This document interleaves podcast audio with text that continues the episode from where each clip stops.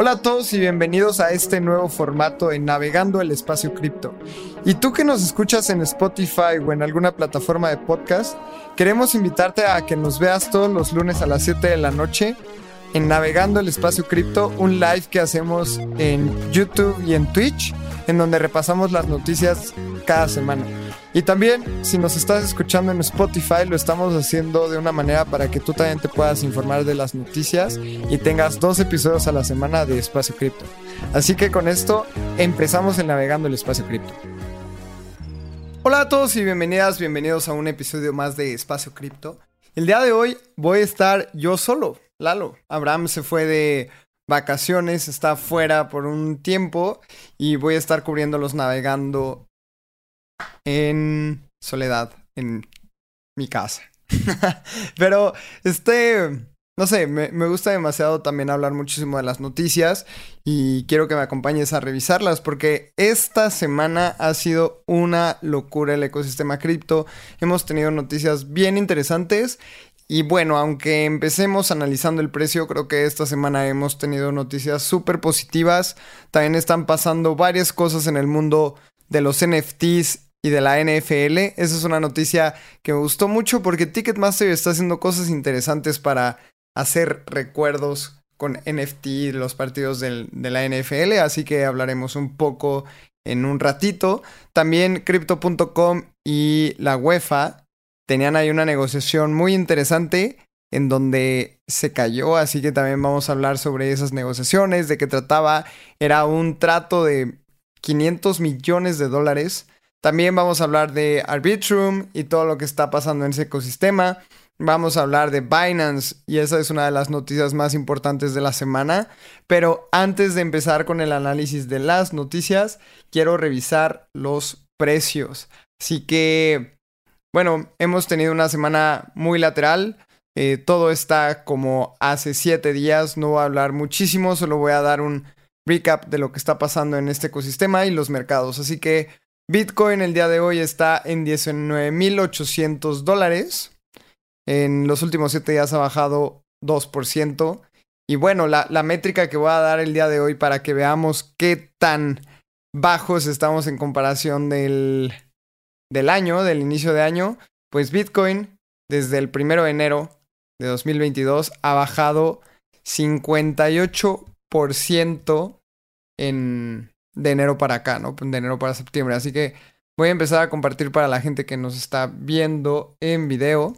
Pero sí, o sea, creo que ha sido un año muy negativo, un bear market duro pero vale muchísimo la pena pasar por estos bear markets porque aquí es en donde están las grandes oportunidades, aquí es en donde las empresas fuertes se construyen, los proyectos duros duran y así, así son los mercados, ¿no? Entonces son ciclos hacia arriba, hacia abajo, a la larga tienden a subir y siempre tienden a subir. Veamos el SP 500, hace 80 años no es lo que soy, hace 10 años no es lo que soy. Yo creo que vale muchísimo la pena comparar mercados tradicionales con el ecosistema cripto. Y pues obviamente también Bitcoin hace 10 años no es lo que es, era el día de hoy. También podemos ver la métrica de hace 5 años, Bitcoin ha subido 350%. Y eso es obviamente porque la gente está encontrando un resguardo de valor en, las criptomonedas. Entonces, también otro dato que les tengo al día de hoy es que Bitcoin ha bajado más de 70% desde su máximo histórico. Su máximo histórico fue en 68.770, casi 69.000 dólares. Pues al día de hoy está en 19.800, ya tiene una baja del 70% desde su máximo histórico. También vamos a hablar sobre Ethereum. Su precio en este momento en lunes a las 7 de la noche. El precio es de 1.637 dólares. Ha tenido una subida en los últimos 7 días de 5%. A comparación de, Bitcoin, Ethereum está subiendo una cantidad interesante, 5%, pero también ha tenido una baja desde su máximo histórico de 66%. Su máximo histórico fue 4.867 dólares. El día de hoy, lo repito, estamos en 1.630 ya tiene una baja de menos 66%. Así que si tenían dudas si estamos en un bear market o no, así es como se ven los bear markets. Estas bajas impresionantes por 66%, etc. Vamos a dar más datos. En los mercados, pues vean, ya la tercera moneda con capitalización más importante es USDT. Antes no eran monedas estables. Antes estaba, eh, recuerdo que en algún momento estuvo Cardano, estuvo XRP, estuvo Binance, estuvo Solana peleando también en el top 5 y pues ahora en el 3 y en el 4 están dos stablecoins, USDT y USDC, que probablemente van a tener una, una baja interesante con la noticia que vamos a dar de Binance, porque ahora Binance se puso interesante y ahora vamos a utilizar nada más BUSD, que es la moneda estable en este exchange, pero vamos a hablarlo un poco después. Vamos a hablar de Binance Coin. Binance Coin ahorita el día de hoy está en 275 dólares. Eh, ha perdido un 60% de su valor desde su máximo histórico. Casi llega a los 700 dólares, 689 para ser exactos. Y pues obviamente ahí se refleja el, mercado bajista. Voy a dar los precios rápido de algunas criptomonedas populares que a la gente también les gusta. Eh, Cardano está en 50 centavos de dólar y ha perdido 83% desde su máximo histórico. XRP al día de hoy está en 33 centavos de, dólar, 0.3362. Eh, También todo el mercado ha estado muy lateral en los últimos 7 días. Todos han ganado o perdido entre 2 y 3%, así que no, no se ha movido demasiado. Y, y bueno, XRP ha perdido el 91% desde su máximo histórico, ese máximo histórico en 2000, eh, a finales de 2017, principios de 2018, en donde XRP era una gran moneda y toda la gente quería holdear XRP, decían que iba a ser la próxima gran moneda y pues bueno, ha sido ahí una, una decepción para los holders. Solana también bajado desde el máximo histórico de 260 dólares al día de hoy está en 32 dólares. Eh, Polkadot, bueno, DOT está al día de hoy en 7 dólares con, con 42 centavos ha subido 2.4% en la última semana y ha perdido desde su máximo histórico 86%. Así que ya repasar los máximos históricos duele un poco. Nada más voy a ver como las criptomonedas que han subido más en los últimos 7 días. Eh, interesante como Terra Classic, Luna, esta criptomoneda que para nada aconsejo tocar, ha subido 200% en los últimos 7 días. Yo creo que es un tema de especulación durísimo pero bueno, es una moneda que prácticamente está muerta. Otra moneda que he leído bien en los últimos 7 días ha sido Ethereum Classic. Obviamente también aquí, mientras nos acerquemos más al merge, Ethereum Classic va a tener una volatilidad interesante. Así que ha subido 20% en los últimos 7 días. Esto probablemente también impulsado por los mineros. Sabemos que viene el merge. El merge es cuando Ethereum se va a volver de proof of stake perdón, de Proof of Work a Proof of Stake, así que los mineros ya no van a poder minar Ethereum, se tienen que migrar a otras blockchains, Ethereum Classic siendo una de las preferidas de los mineros. También Celsius, pues vean, puras criptomonedas ahí medias raras han estado subiendo de valor. Este, así que las que más han perdido también en los últimos 7 días dentro del, de las 100 más importantes está Maker, que ha perdido menos 7%. Hedera, que ha perdido 5.5%. Así que el mercado no se ha movido mucho. Todo está muy lateral. Em, lateral tirándole a bajista. Sabemos que el momento macro del mercado bursátil, de la economía, no está al 100. Así que pues, ha sido un mercado muy lateral estos últimos días. Eh, y no hay mucho que agregar del precio. Ahora vámonos a la primera noticia. Porque esta es una de las noticias más importantes de la semana.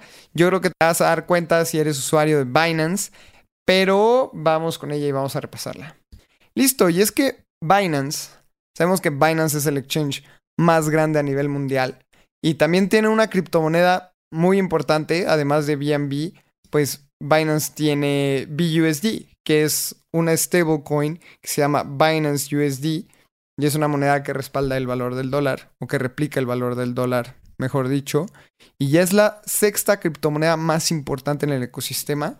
Tiene una capitalización de 19 billones, 19.4 billones de dólares.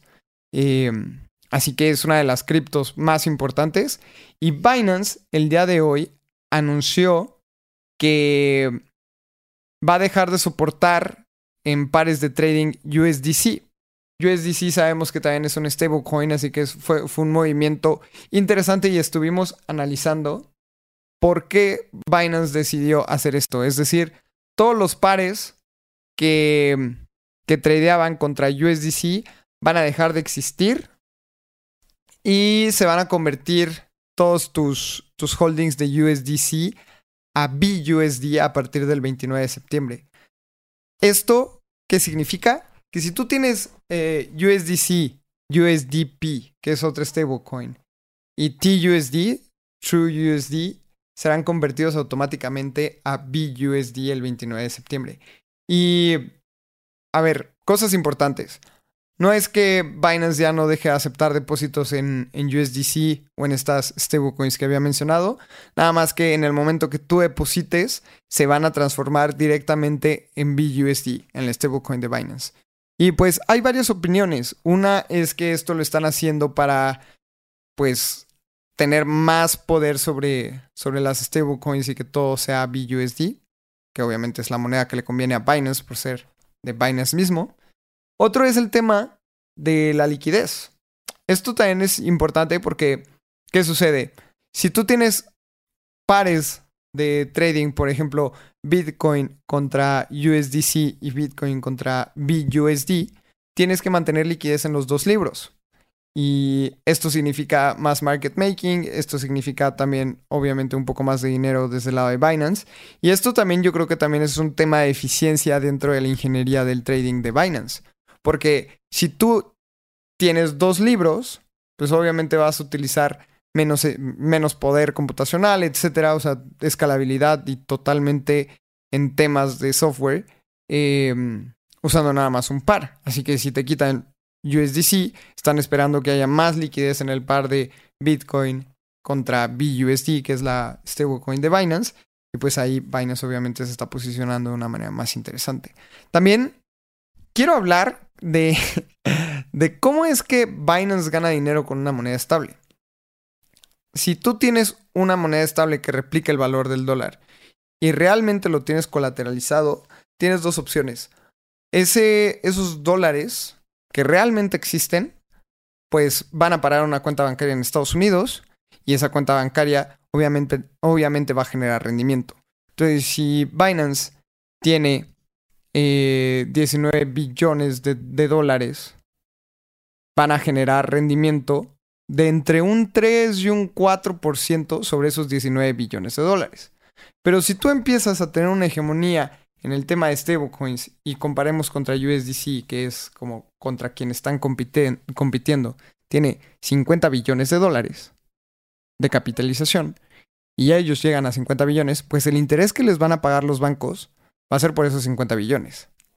Obviamente a Binance le conviene que la gente utilice su moneda estable, así tener más dólares en bancos en Estados Unidos y esos dólares van a estar generando rendimientos.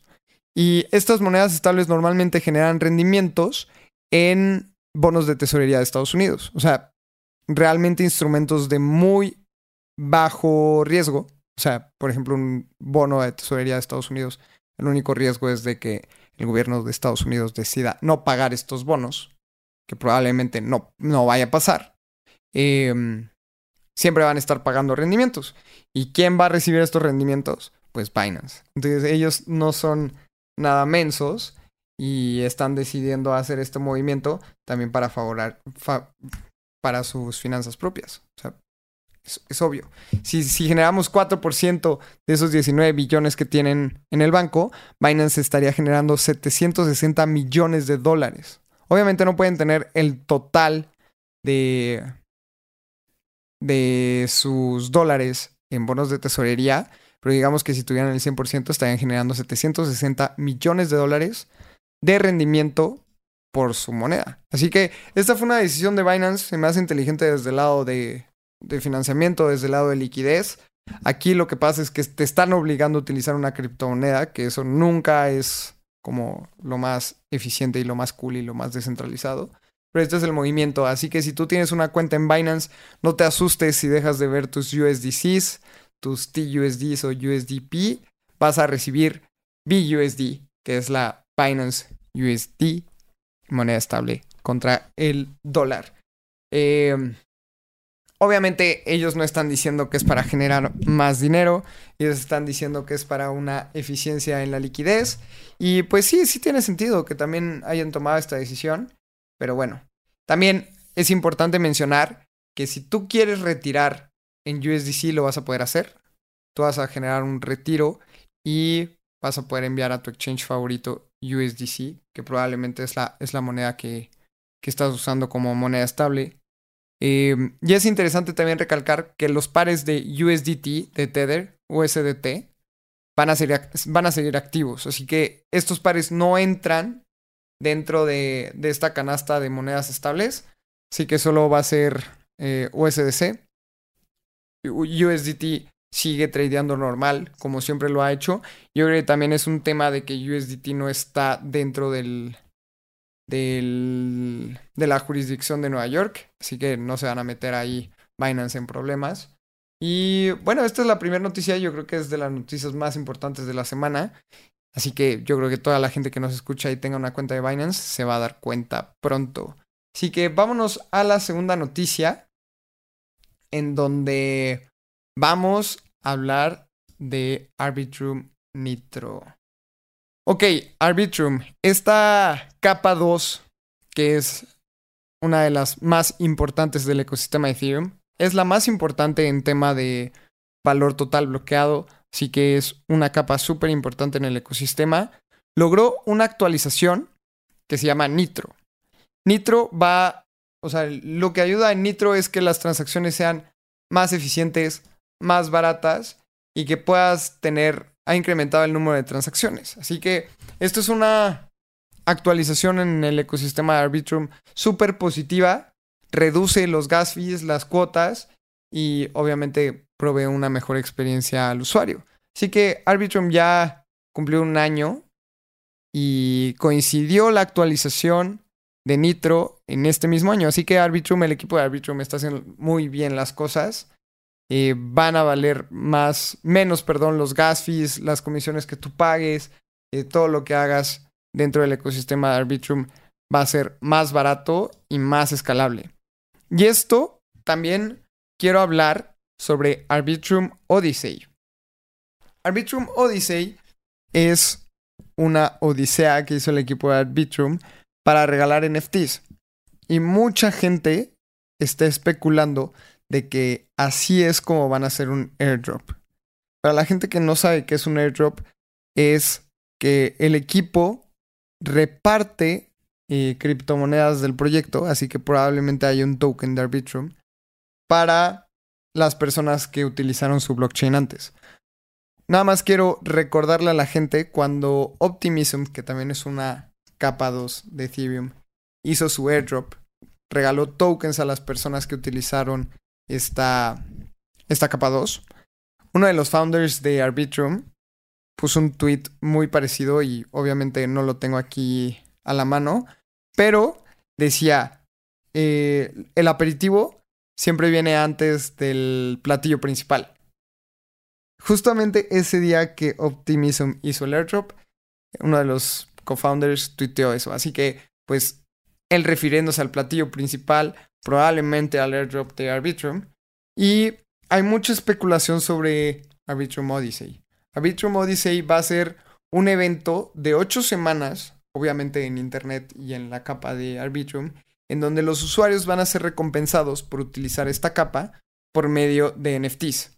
Entonces, por ejemplo, aquí eh, la gente que lo está viendo en YouTube puede ver eh, en pantalla un dashboard que estoy poniendo de Dune, en donde dan estadísticas. El equipo de Arbitrum ya anunció que la primera semana se va a llamar Onboarding Week. Y durante esta semana, las personas van a poder hacer un puente y poder llevar sus fondos al ecosistema de Arbitrum. Entonces, si tú estás y quieres ser participante del, eh, de la Odisea de Arbitrum, vas a tener que enviar fondos. Obviamente está capadados. Así que la primera semana Arbitrum va a recompensar a los puentes. ¿Qué son puentes? Es, son estos sitios en donde traes dinero de Ethereum hacia Arbitrum. Y esto es un puente, ¿no? Tarda alrededor de 20 minutos en enviar fondos de Mainnet a Arbitrum pagas una comisión, un gas fee, y ya vas a tener fondos en esta capa 2. Así que si tú haces bridges o puentes desde el protocolo que más se utilice, vas a, ah, vas a recibir un NFT directamente del equipo. Esto significa que, pues, vas a ir acumulando NFTs y al final de, la, de las semanas vas a poder tener toda la cantidad. La especulación del airdrop, y quiero repetir que esto es pura especulación y obviamente lo que estoy diciendo todavía no está confirmado, pero sabemos que en el ecosistema cripto siempre ocurren este tipo de cosas. El airdrop va a depender de cuántos NFTs tengas en tu billetera.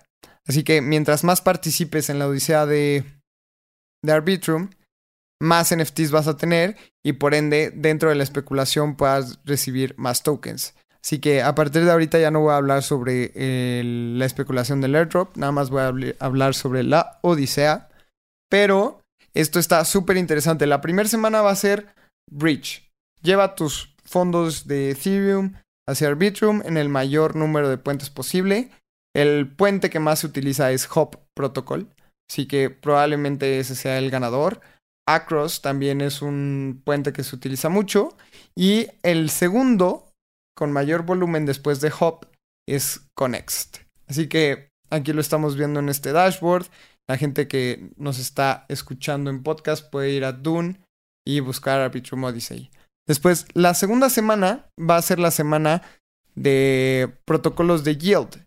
Así que si tú haces staking, eh, por ejemplo, en Balancer, en este tipo de eh, protocolos, vas a poder generar un rendimiento y además vas a poder recibir un NFT. También los protocolos están utilizando sus propios NFTs, así que probablemente si utilizas Hop Protocol o XYZ, no vayas a recibir el... Bueno, además de recibir el NFT de, de la Odisea, vas a recibir además un NFT extra de los protocolos que los utilices. Así que eso está eso está súper bien. Está cool tener tus NFTs de Arbitrum.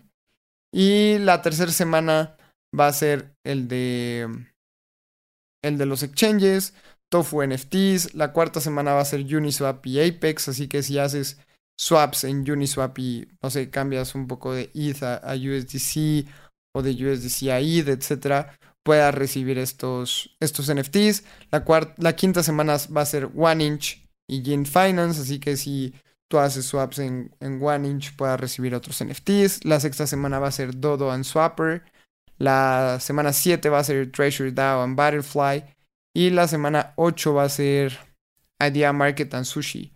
Así que eh, les recomiendo muchísimo este artículo que se llama The Arbitrum Odyssey, publicado por Offchain Labs, quien está detrás del desarrollo de Arbitrum, y pueden entender más el contexto. Así que son 56 proyectos que están participando en la Odisea. Si tú quieres eh, ser partícipe, corre, lee este artículo, eh, utiliza estos protocolos que te estoy diciendo de acuerdo a las semanas y todavía no anuncian cuándo empieza otra vez eh, la Odisea. Ve al Twitter de Arbitrum, seguramente yo lo voy a tuitear, seguramente el, el Twitter de Espacio Cripto va a tuitear cuando empiece la Odisea de Arbitrum. Así que estas cosas son bien interesantes porque además de aprender a usar protocolos, si tú eres alguien que nunca ha utilizado un puente, esta es tu gran oportunidad de aprender. Vas a recibir NFTs, la gente te va a estar guiando en, por ejemplo, aquí en Espacio Cripto los vamos a estar comunicando cómo hacerlo. Síganos en Twitter. Vas a tener que hacer un puente, que es enviar fondos de, de la blockchain de Ethereum a, esta capa 2 llamada Arbitrum. Vas a aprender a utilizar Uniswap. Tienes que aprender a utilizar OneInch. Y vas a ser recompensado con NFTs. Y la especulación que ya hicimos hace rato. Así que esta noticia a mí me gusta muchísimo. Y vámonos a la siguiente noticia. Ok. Vamos a hablar de crypto.com. Y esta noticia es un es un poco triste personal porque a mí me gusta muchísimo el fútbol y la Champions. Pero Crypto.com ya no será el patrocinador, uno de los patrocinadores oficiales de la Champions. Se estaba negociando este trato y se cayó. Se cayó un trato de 500 millones, casi 500 millones de dólares para que Crypto.com fuera patrocinador oficial de la Champions League. Y está un poco preocupado de acuerdo a lo que mencionaba Crypto.com y por las razones que se echó para atrás, por preocupaciones legales respecto al alcance de sus operaciones en países como Reino Unido, Italia y Francia. Crypto.com, al ser un exchange, obviamente es difícil de operar en todos los países del mundo y ha tenido ahí unas complicaciones con UK y Francia e Italia. Así que todavía tienen unos temas para en su licencia de trading y de operaciones. Así que quisieron echarse para atrás. Tal vez no era tampoco el momento de gastar casi 500 eh, millones de dólares, que el, el deal era de 495 millones de dólares. Tal vez no era el momento correcto para pagar esa cantidad al ser un, un bear market y estamos en un momento complicado. Además de que, a ver, si tienes problemas en tu licencia en UK, Italia y Francia, también son de los países más importantes que juegan la Champions. Ahí nada más agregaría, no sé, Alemania y, y España, pero esos cinco países son los países más importantes que juegan la Champions League. Y pues si tienes problemas no, no vas a pagar esa cantidad tan grande de dinero para no poderte anunciar bien o que no puedas operar en estos países. Se me hace un movimiento correcto. Y también recordemos que el año pasado Crypto.com un, tuvo un trato con el Staples Center, que es el estadio en donde juegan los Lakers en Los Ángeles, por 700 millones de dólares. Ellos compraron el derecho de eh, Crypto.com Stadium por 700 millones de dólares en un trato de 20 años, así que va a haber Crypto.com Stadium para un rato. Y también tienen un, un contrato de 150 millones en anuncios en la Fórmula 1. Entonces, con estos, imagínense, casi con estos tres patrocinios, Crypto.com gastó o hubiera gastado 1.3 billones de dólares en patrocinios en deportes. Esta cantidad se me hace impresionante. Y bueno, se echaron para atrás. Creo que también gastar 1.3 billones de dólares en, un momento de incertidumbre del mercado financiero a nivel internacional no era la mejor estrategia. Tal vez también por eso decidieron no seguir con el trato. Pero hubiera sido interesante también ahí tener a Crypto.com en la Champions. Eh, pero bueno, o sea, yo creo que esto es algo que ocurre. Y vámonos a la siguiente noticia, pero antes voy a contestar unos comentarios que me hicieron aquí en el live stream. Miren, aquí pregunta Raymond. Dice, amigo Lalo, ¿crees que todavía tengo oportunidad de, de utilizar Bitroom y tener el beneficio de los NFTs? Sí, de hecho la Odisea todavía no empieza. Había empezado hace unos cuantos meses, pero decidieron detenerla por justamente esta actualización de Nitro para que las transacciones fueran más baratas, para que fuera más escalable, para que fuera más rápida la capa 2 y la van a reactivar pronto. Así que esto es una gran oportunidad para toda la gente que se quedó eh, detrás o no sabía de este, de este tema de Arbitrum Odyssey y lo pueda retomar. Así que es un gran paso. Y eh, yo creo que vale muchísimo la pena sí hacer algunos puentes, probar cómo funciona. Si no saben todavía cómo tener una wallet de Arbitrum, es con Metamask, así que no hay ningún pierde si ya sabes utilizar Metamask, solo la tienes que dar de alta. Y pues aprovechen, porque estas oportunidades no se repiten y de repente también esos NFTs están súper cool. Entonces nada más iba a contestar esta pregunta y nos vamos a la siguiente. La siguiente noticia vamos a hablar un poco de NFTs. Y es que esto está, esto está cool. Si tienes una tele LG con una versión de software muy nueva, o sea, justamente, tal vez si compraste una pantalla LG este último año, tal vez puedas utilizar este feature.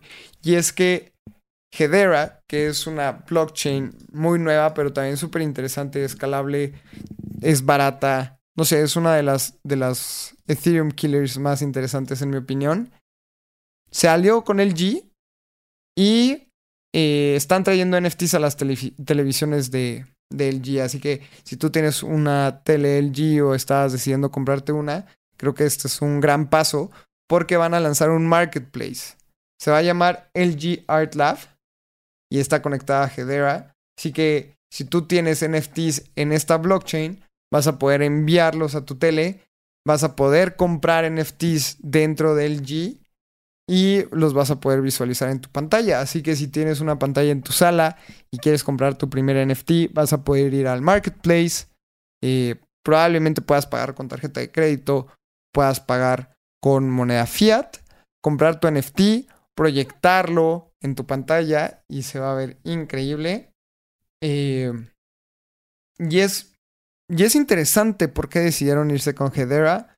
Eh, el director de negocios de plataforma LG, que se llama Chris Joe, mencionó que es por su mecanismo de consenso tan eficiente. Hedera siempre ha mencionado que son súper descentralizados y pues también es importante mencionar que LG está en el consejo de gobierno de Hedera. Ahí tienen una lanita invertida, así que obviamente van a velar por sus intereses. Pero creo que este tipo de cosas nada más van a empujar a que otras compañías busquen hacer lo mismo. Si LG tiene Hedera, tal vez Sony implemente Ethereum, tal vez Samsung implemente Solana. Aquí estoy diciendo pura especulación, pero sería un paso muy natural, porque ¿cuántas personas no tienen una televisión en su sala? ¿Cuántas personas no tienen televisión en sus recámaras? Hay gente que tiene televisión en las cocinas, que puedas proyectar ahí tus NFTs se me hace muy natural. O sea, ni siquiera diría impresionante porque es muy obvio. Eh, en muy poco tiempo la gente va a estar mostrando sus NFTs en las pantallas de las casas. Si tienes una reunión, nada más pones tus NFTs y la gente te va a preguntar. Y es una forma también de acercarte al arte. Yo creo que los NFTs están haciendo eso, democratizando el arte, que la gente se interese más por, por esta tecnología, por el arte, por adornar sus casas. Así que es una noticia que está cool. Si tienes el G, mándanos una foto cuando salga este marketplace a arroba espacio cripto y dinos qué piensas.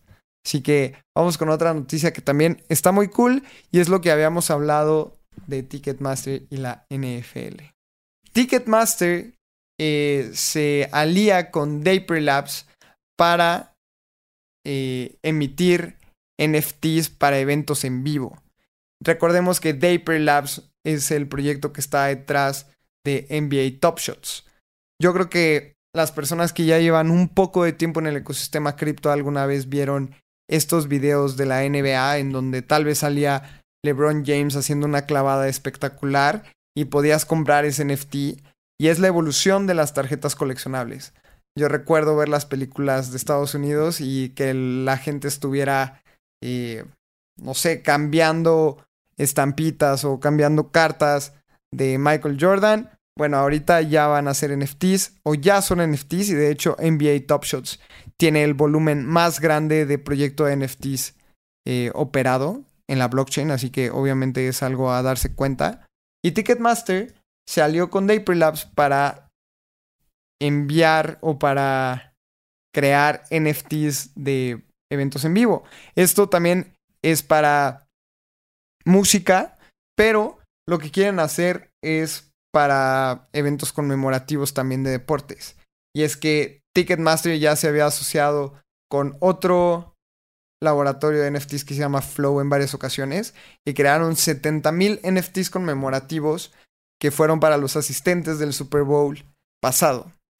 Así que si tú, fuiste un asistente del Super Bowl pasado, tal vez en Ticketmaster te envió un NFT del Super Bowl y eso está súper cool. Eh, así que Ticketmaster tiene más de 5 millones de clientes y van a darles NFTs para las personas que vayan a ver cosas al Teatro Apolo, Gavin de Cron, The Block Crows y Sebastián Maniscalco. Y además, este año, todavía Ticketmaster no avisa bien qué es lo que va a hacer con la NFL, pero ya habían hecho una alianza. Así que probablemente si vas a ver un evento en de la NFL te toque un NFT. Así que NFL expande su oferta de NFTs por medio de Ticketmaster. Va a ser eh, un tema para los fans de este deporte. Y va, o sea, hay más de 100 juegos.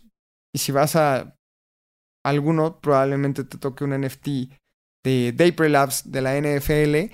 Y esto va a ocurrir cada vez más. Así que cuéntenos también si, la, en la próxima temporada que va a empezar ya el 11 de septiembre, próximo domingo, eh, juego inaugural. Además, súper conmemorativo con este tema de las, de las Torres Gemelas. Así que va a ser un, un evento espectacular. Nos va a poder tocar varias cosas de, de la NFL. Así que bien por Ticketmaster. Se está metiendo en cosas de NFTs y eso siempre es súper positivo. Y ahora, hablando más de NFTs, nos vamos a ir a temas de OpenSea. Y es que OpenSea añade soporte para Matic en Seaport. Seaport es una actualización que lanzó en eh, OpenSea para eficientizar el tema de transacciones. Así que Seaport dice que está optimizado para gastar 35% menos en comisiones. También, si tú utilizabas antes OpenSea por primera vez, tenías que pagar una firma de transacción, que esto obviamente te cobraban un gas fee. Esto ya no va a ser necesario con Seaport. Y yo me acuerdo que la primera vez que hice una transacción en OpenSea, y por eso no utilizaba OpenSea, era porque tenía que firmar una transacción. Como estábamos en un bull market o en un mercado muy alcista, recuerdo que firmar esa transacción me costó como 100 dólares. Ahora con esta actualización de Seaport ya la gente no va a tener que pagar. Y de hecho, aquí hay una estadística súper interesante. Si OpenSea hubiera implementado Seaport desde el principio, la gente se hubiera ahorrado 460 millones de, dólares en comisiones. Así que yo creo que es una actualización súper importante.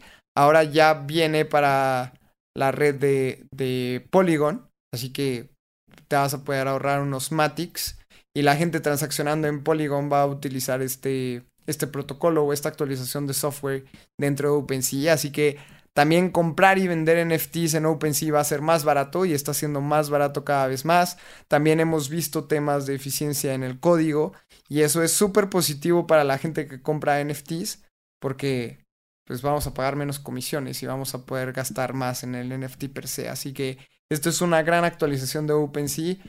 Ahora vamos a ver si lo expande Seaport ahora que ya utilizan también y ya proveen NFTs de Solana a Solana. Pero bueno, esta actualización ya está en, Ethereum y Polygon, así que kudos a OpenSea por esta actualización en Matic. Em, nos queda un poco de tiempo, así que me gustaría hablar del tema en El Salvador, porque Salvador está invirtiendo mucho dinero en traer gente al turismo.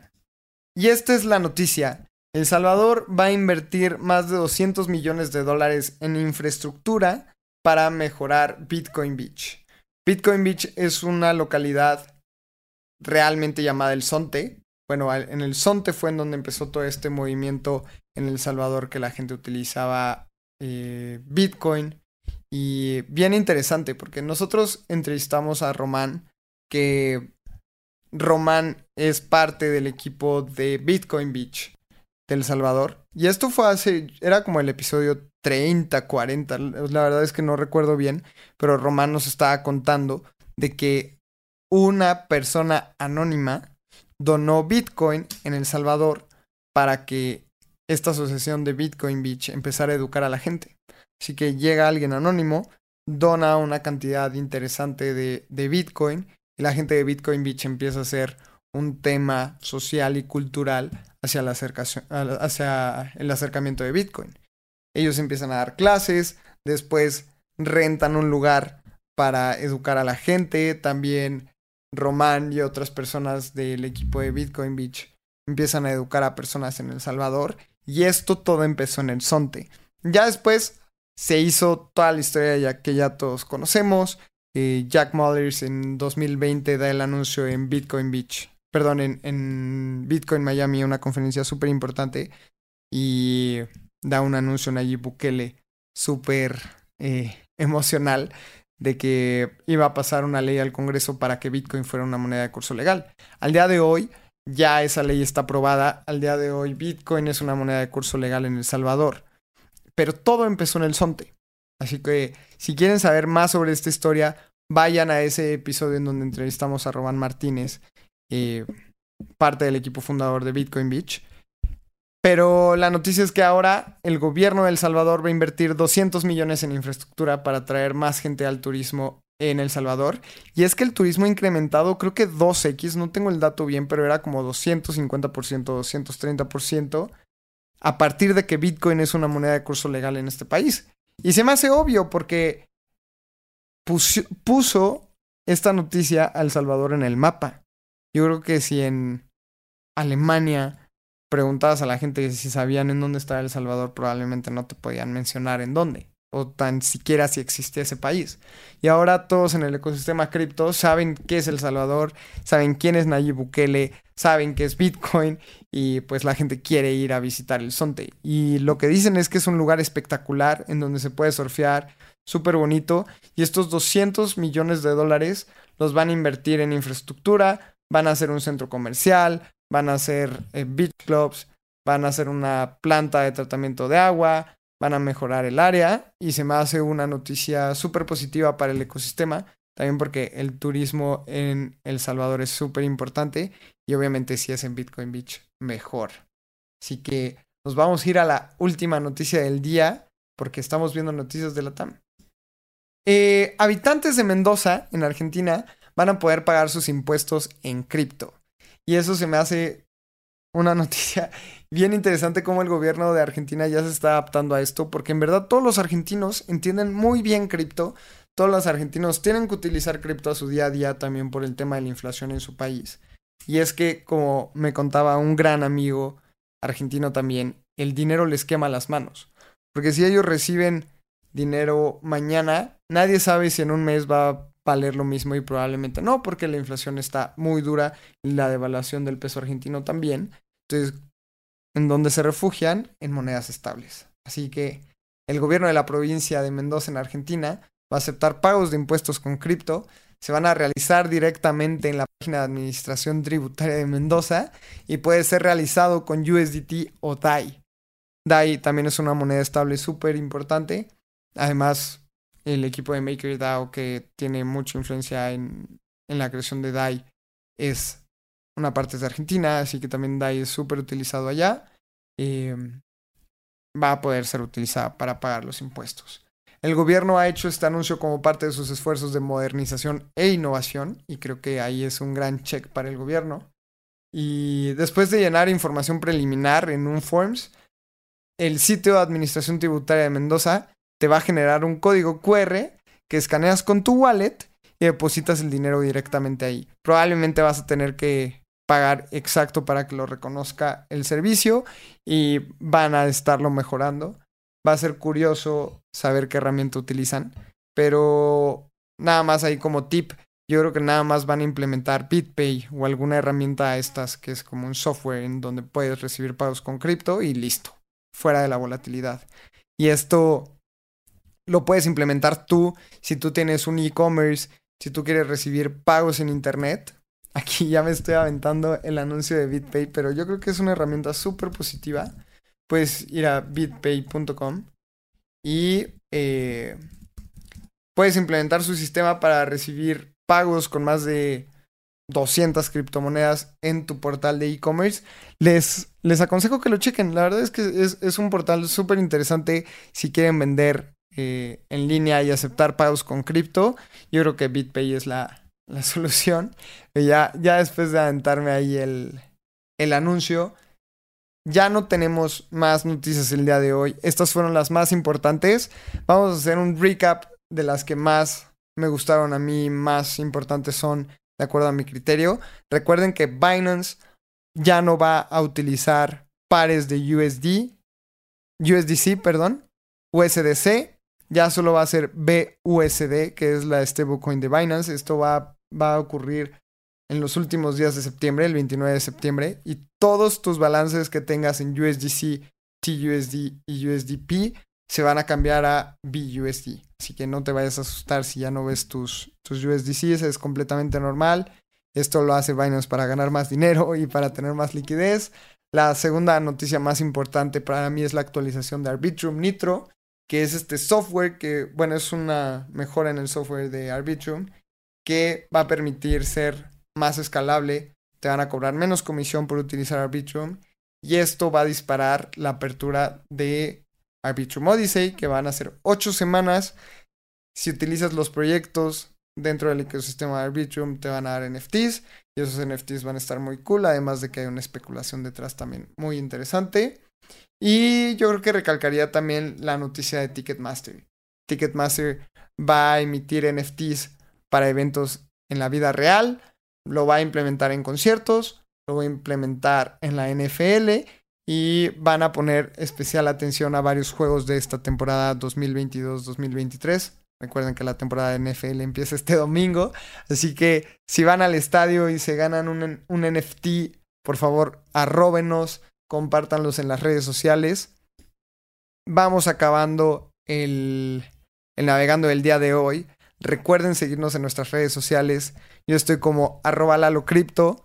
Si ganas o logras un NFT de Arbitrum Odyssey, compártemelo. Voy a estar muy contento de saber que tienes uno. También las redes sociales de Espacio Cripto es arroba Espacio Cripto. Eh, en Instagram, en Twitter. También recuerden que tenemos un newsletter en donde escribimos tres veces a la semana. Así que enviamos las noticias por ahí. En el otro, Abraham y yo escribimos un newsletter diferente cada semana. Y los jueves son newsletter de comunidad. El jueves pasado tuvimos uno sobre el comercio exterior, cómo está impactando en el ecosistema cripto y cómo el ecosistema cripto puede ayudar al comercio exterior. También una vez al mes escribe nuestro gran amigo Mono de NFTs. Si quieres estar actualizado y tener todos estos newsletters en tu correo, ve a nuestro Twitter, arroba espacio cripto. Ahí hay un botón para que te suscribas. Te van a llegar estos correos tres veces a la semana, completamente gratis. Y con esto acabamos. Yo soy Lalo Cripto. Espero que les haya gustado este espacio, navegando el espacio cripto. Nos escuchamos el jueves en un episodio de entrevistas. Todos los lunes a las 7 de la noche hacemos el live stream Navegando el Espacio Cripto, en donde revisamos las noticias más importantes de la semana. Las resumimos para que tú no tengas que hacerlo. Así que espero que estén muy bien y nos escuchamos el próximo lunes. Hasta luego.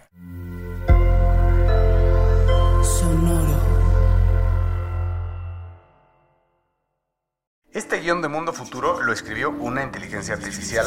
Imagina un mundo donde la tecnología se convierte en una extensión natural de nuestras vidas. Donde cada experiencia se eleva a niveles inimaginables de simplicidad. Un mundo donde los límites se desdibujan y las ideas se hacen realidad con un solo toque. El mundo cambiará más en los próximos 10 años que en los últimos 100. Yo soy Jorge Alor. Yo Mario Valle. Y yo Jaime Limón. No te pierdas Mundo Futuro, el principio del fin. Disponible en cualquier plataforma de podcast. Mundo Futuro, Mundo Futuro.